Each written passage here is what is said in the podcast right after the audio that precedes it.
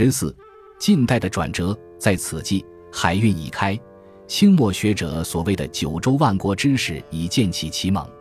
于是光绪、宣统之间，便有优识之士如南海康有为、梁启超等辈，以儒学精义而吸收西洋文化中的正学理念，用其所长的《春秋公羊传》主旨，提倡尊王师夷的唯心学说，风靡一时。虽然康、梁在清末民初的大革命时期偏执保皇主张，舍此是非不论，即以康有为掺入西方政学理念而著作的《大同书》。却对民初各党派革命志士的思想启迪颇大，这是现代历史文化演变的事实，不可因其人其事而废其言。与此同时，留学欧美的名儒严几道与辜鸿铭，皆能精通中国与西洋诸家学说而终归于儒，但限于时事，人皆等闲视之。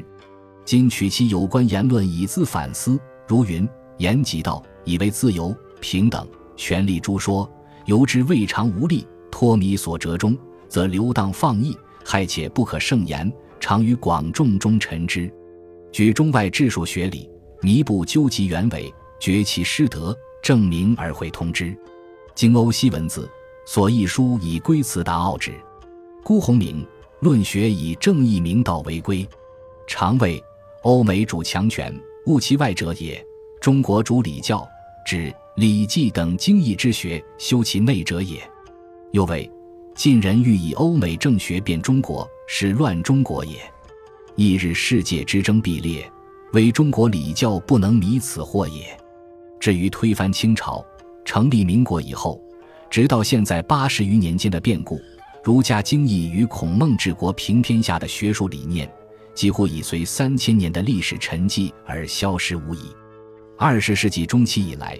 由于工商与精密科技的发达，货币金融的洪波巨浪，几乎淹没了人文学术思想的潮流。期间虽有少数对中国固有文化的多情学者综合新知，常说新儒学是为中流砥柱，是以无意强弩之末，使不能穿鲁稿，可谓名存而实亡。但其抱残守缺之精神，待时而兴之志向，诚可嘉赏。选自《念一世纪初》的前言后语。